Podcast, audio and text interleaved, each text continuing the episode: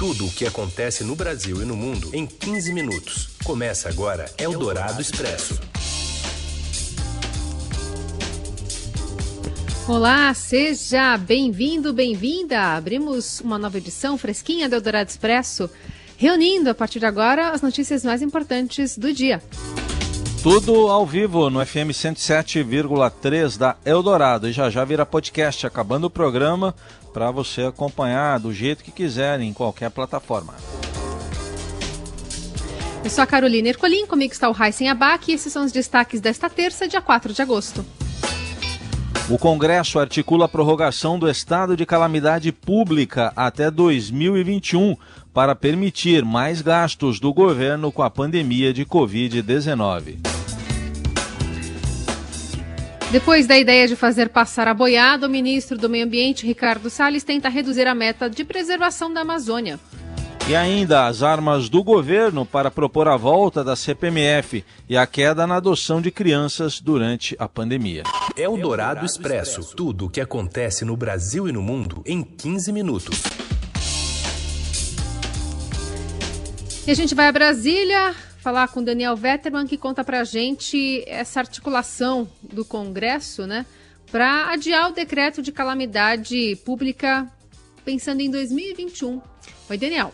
Oi, Heisen. Oi, Carol. O Congresso Nacional já discute a possibilidade de adiar o decreto de calamidade pública no país para 2021. O decreto em vigor, elaborado em função da pandemia de Covid-19, termina no final deste ano. Uma prorrogação significaria autorização para o governo do presidente Jair Bolsonaro gastar mais no próximo ano com a justificativa de combater os efeitos do novo coronavírus. Um parecer das consultorias da Câmara e do Senado sugere colocar uma brecha na lei de diretrizes orçamentárias pavimentando o terreno para o adiamento da calamidade pública, ou seja, deixando a legislação pronta para essa possibilidade. Uma prorrogação só pode ser aprovada caso o governo do presidente Jair Bolsonaro solicite esse adiamento.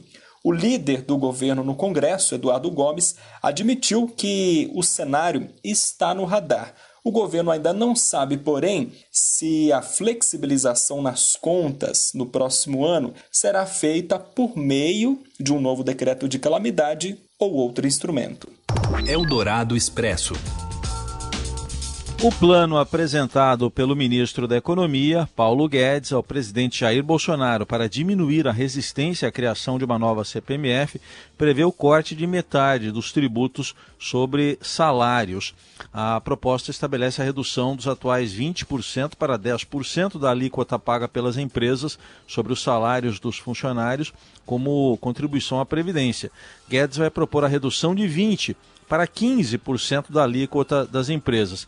A diminuição de outros 5 pontos percentuais seria obtida na prática com a redução de 8% para 6% do valor dos salários depositados pelas empresas nas contas do FGTS e o corte da metade dos encargos que pagam ao Sistema S, aquele que é formado por SESC, SENAC, SENAI, SES, entre outros.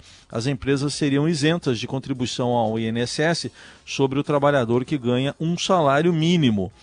Guedes ainda acena a classe média com a elevação da faixa que fica isenta do imposto de renda de R$ 1.900 para R$ 3.000 e a indústria com o fim da cobrança do IPI para eletrodomésticos. Segundo a equipe econômica, a nova CPMF, que depende ainda de aprovação do Congresso, também reduziria a informalidade no mercado de trabalho, gerando mais empregos. Eldorado Expresso. O presidente Bolsonaro vetou integralmente o projeto que previa indenização de 50 mil reais aos profissionais de saúde incapacitados após contraírem o novo coronavírus. A decisão foi publicada no Diário Oficial desta terça. A proposta foi aprovada pelo Congresso em julho e também incluiu o pagamento do mesmo valor a dependentes de profissionais da linha de frente no combate à pandemia que morreram em decorrência da Covid. No despacho, Bolsonaro disse que o teor do projeto é inconstitucional e contrário ao interesse público. Um dos motivos apontados por ele foi a falta de apresentação de estimativa do impacto orçamentário e financeiro da medida. Eldorado Expresso. E acabaram de sair dados atualizados do consórcio de imprensa. O Brasil chegou aos 95 mil mortos pelo coronavírus. Mais precisamente, 95.078 óbitos por coronavírus registrados no balanço que acaba de ser divulgado pelo consórcio de imprensa. O número de casos confirmados no país passa de 2 milhões 759 mil e nas últimas horas, de ontem para hoje, foram atualizados os dados do Distrito Federal, Bahia, Ceará, Goiás, Minas Gerais, Pernambuco, Piauí, Rio Grande do Norte e Roraima. O consórcio de imprensa é formado por Estadão, G1, Globo Extra, Folha e UOL. E hoje às 8 da noite sai o balanço consolidado do dia, mas agora há pouco o Brasil atingiu e superou a marca dos 95 mil mortos. Eldorado Expresso. Tanto o fim do auxílio emergencial do governo quanto a má distribuição do benefício acendem um sinal amarelo nas varas de infância de todo o Brasil que prevê impactos negativos no bem-estar de menores. Desde o início da pandemia, o número de crianças em abrigos cresceu, enquanto de adoções caiu 40% só em São Paulo desde março. Ainda assim, a previsão inicial era de um cenário bem pior. Segundo o juiz Iberê de Castro Dias, da Vara da Infância e da Juventude de Guarulhos, parte do processo de adoção tem sido feito em audiências virtuais. O estado de São Paulo fez 420 adoções entre março e junho. É, é um número menor do que foi em 2019. Em 2019 foram 695 adoções entre março e junho, então caiu. Mas quando tudo isso começou, a nossa perspectiva é de que fosse tendente a zero, né? Porque a gente não sabia bem como é que a coisa ia ser. E no fim das contas, a gente ainda conseguiu colocar em andamento diversos desses processos. A gente conseguiu fazer muitas audiências por videoconferência. Né? Isso foi bem interessante, isso foi um, um ensinamento, um aprendizado aí que a pandemia nos forçou a ter e que acho que vai ficar para sempre, para o futuro. Em entrevista ao Jornal Dourado, o juiz reforça que antes de chegar ao sistema de adoção, os menores devem ser acolhidos por programas sociais e de prefeituras e estados. Mas admite que o fim de auxílios assistenciais do governo federal deve impactar negativamente as varas da infância de todo o Brasil, como já ocorreu em outros países que enfrentam a pandemia do novo coronavírus certamente vai acabar trazendo reflexos para o futuro. Dificuldades econômicas e que a inércia, a demora do governo federal para efetivamente agir e fazer com que o dinheiro chegue a essas famílias vá causar é, impactos duradouros nas, nas varas da infância, ele lembra que a pobreza não é fator determinante para a institucionalização de crianças, e sim a violação dos direitos delas. Além do abandono, o isolamento social, medida essencial para conter a transmissão do coronavírus, tem elevado casos de maus tratos, violência de gênero, exploração e abuso sexual.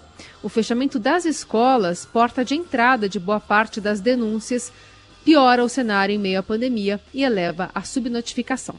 Eldorado Expresso. O ministro do Meio Ambiente, Ricardo Salles, quer mudar a meta oficial de preservação ambiental da Amazônia. Os detalhes direto de Brasília com o Matheus Vargas. O Ministério do Meio Ambiente, comandado por Ricardo Salles, quer driblar a meta de reduzir a devastação ambiental no Brasil em um movimento rejeitado até mesmo dentro do governo, pelo Ministério da Economia. Em documento obtido pelo Estadão, a equipe do ministro propõe que um objetivo de diminuir o desmatamento e os incêndios ilegais em 90% em todos os biomas do país seja desconsiderado. Essa meta está prevista no Plano Plurianual do governo até 2023. Esse plano serve para orientar a elaboração do orçamento do governo federal ano após ano. No lugar deste objetivo, o Ministério de Salles defende a garantia de preservação de apenas uma área específica de 390 mil hectares de vegetação nativa na Amazônia. Essa proposta equivale a uma área de menos de 0,1% da Amazônia Legal e começou a ser questionada dentro do próprio governo. Na prática, a meta de 390 mil hectares a serem preservados até 2023 corresponde a aproximadamente um terço do que foi desmatado no bioma amazônico no período de julho de 2018 a agosto de 2019. Ao negar o pedido classificado como urgente pela equipe de Ricardo Salles, O Ministério da Economia afirmou que os parâmetros de preservação até podem ser alterados, mas a proposta é insuficiente. A investida de Salles para reduzir a meta de preservação até 2023 ocorre no momento em que o governo Jair Bolsonaro é criticado por ambientalistas e cobrados por investidores para reagir ao avanço da devastação às florestas.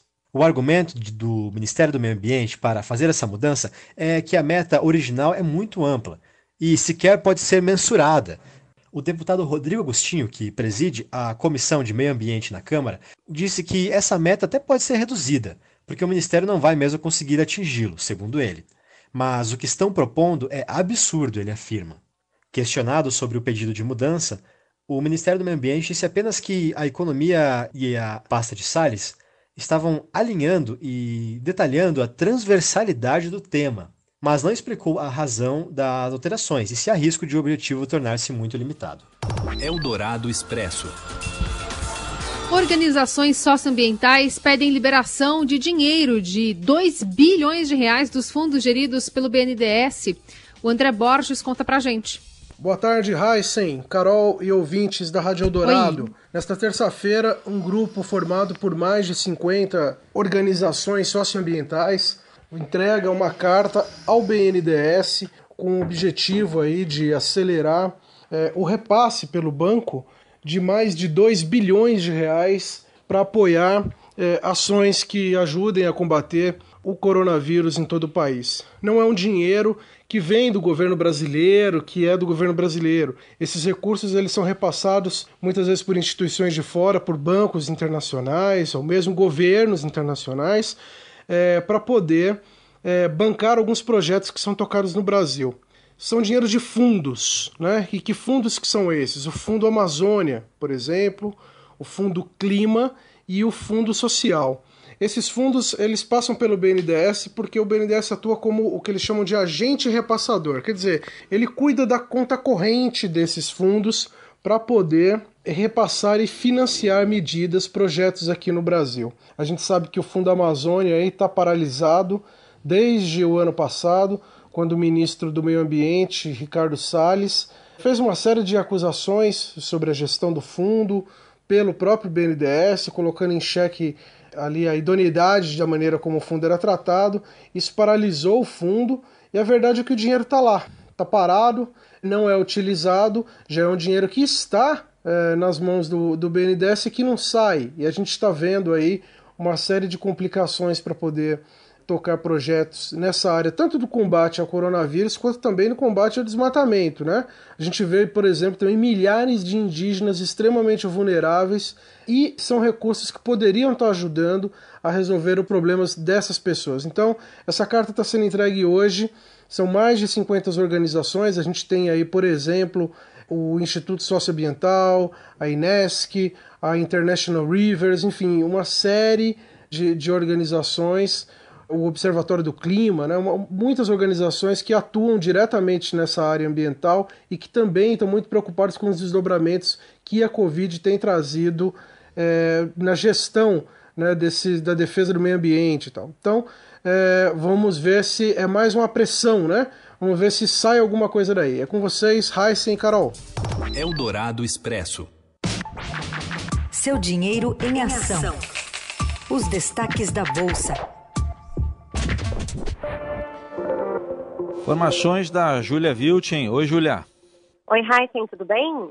Tudo certo. O que, que você traz para a gente do mercado financeiro, da Bolsa e do dólar agora? Bom, Heisen, agora o Ibovespa está caindo forte né, nessa terça-feira. É, agora há pouco estava recuando aí perto de 2,5% aos 100.290 pontos, aí perigando perder o patamar dos 100 mil pontos. E o dólar opera em alta novamente aos é, agora a, subindo 0,17% aos R$ 5,32, só que mais cedo chegou a bater até os 5,37, no momento aí mais forte de aversão a risco, Raíssa. Tá na mira aí desse mau humor essa nova CPMF?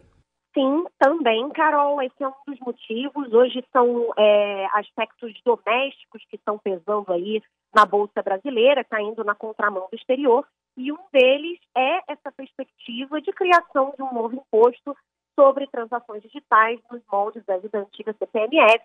O mercado está bem pessimista em relação a essa questão e a indefinição em torno desse ponto está fazendo os investidores ficarem bem temerosos Outro fator que está pesando também é a possibilidade de prorrogação do auxílio emergencial até dezembro. É, não que o mercado não goste né, que, o, que o governo dê benefícios à população, porque isso de fato aumenta a, a capacidade de compra da população, estimula a economia. Mas a preocupação do mercado agora é que os gastos é, com a pandemia, né, para é, atacar os efeitos da pandemia de coronavírus, fiquem aí um pouco é, acaba impactando negativamente as contas públicas. Então, essa possibilidade de piora das contas públicas deixa também o mercado um pouco pessimista. A gente também tem uns pontos aí específicos em relação a algumas ações.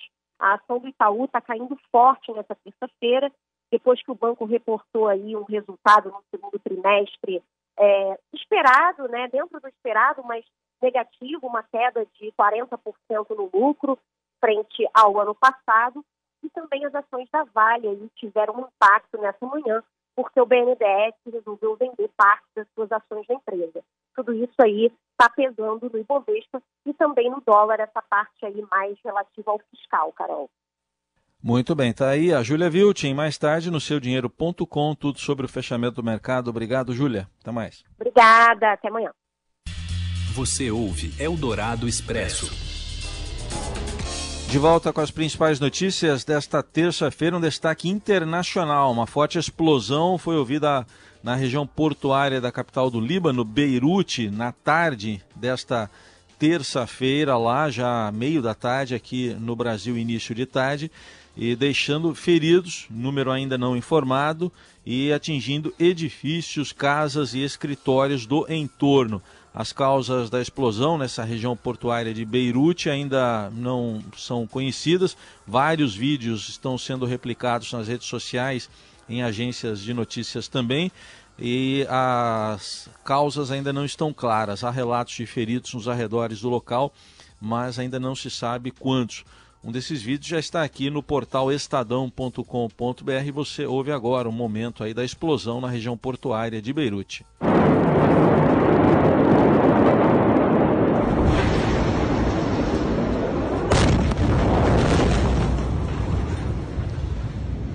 Nas redes sociais, moradores da capital libanesa relatam que janelas de edifícios e casas no entorno da explosão ficaram estilhaçados. A fontes de segurança do país informam que a explosão ocorreu em uma região portuária onde estavam funcionando, funcionavam vários armazéns. Continuamos acompanhando os detalhes no portal estadão.com.br dessa explosão nos arredores aí de uma área portuária de Beirute, capital do Líbano. Eldorado Expresso. Com finais estaduais, CBF adia três jogos da primeira rodada do Brasileirão. Conta mais, Robson Morelli. Olá, amigos! Hoje eu quero falar de algumas mudanças na tabela do Campeonato Brasileiro que começa no fim de semana, dia 8 e 9 de agosto. Isso mesmo, tem a ver com as datas de decisão dos campeonatos estaduais. A gente falou muito aqui durante é, esses tempos que algumas datas ele, iriam se encavalar e agora chegou o momento de decidir qual campeonato tem prioridade. A CBF está dando prioridade às decisões dos estaduais. Então, ela resolveu abrir mão da estreia de alguns times no campeonato nacional que ela organiza. Por exemplo, nessa terça-feira, ela já anunciou três mudanças na tabela da Série A. Corinthians e Atlético Goianiense é, foi adiado, Palmeiras e Vasco foi adiado e Botafogo e Bahia também adiado, ainda sem datas. Esses três jogos eles seriam feitos no domingo e não serão mais. Palmeiras e Corinthians, aqui em São Paulo, todo mundo sabe, está é, na decisão do estadual. O Bahia também disputa a Copa do Nordeste, joga nesta, nesta terça-feira e depois tem decisão também para fazer. Então, assim, são três partidas já decididas, né? São três partidas já que não vão acontecer na primeira rodada do Campeonato Nacional e algumas outras devem também ser modificadas. Por exemplo, amanhã tem Grêmio e Inter. Quem passar disputa a decisão com Caxias do Campeonato do Rio Grande do Sul. Então, um desses times é, também vai ter o jogo adiado do começo do Campeonato Brasileiro. É isso, gente. Falei, um abraço a todos, valeu. Eldorado Expresso.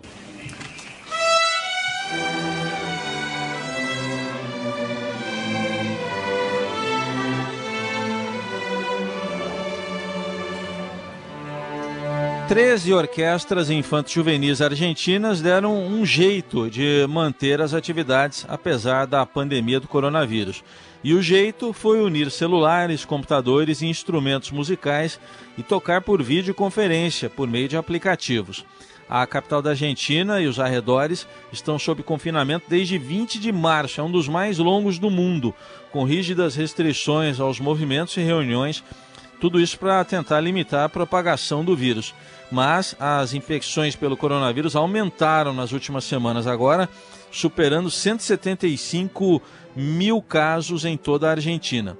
O Estadão conta hoje a história da Marcela Sosa, de 12 anos, que mora em uma casa com outras seis pessoas. Isolada, ela toca violino online na orquestra La Boca. La Boca é tradicional bairro também de Buenos Aires. Cerca de 1.500 jovens de 6 a 19 anos de áreas de baixa renda participam do programa de música criado há 22 anos na Argentina. E quando a pandemia começou, os professores tiveram que reinventar as suas aulas para lidar com a internet lenta e fazer com que as crianças tocassem juntas online.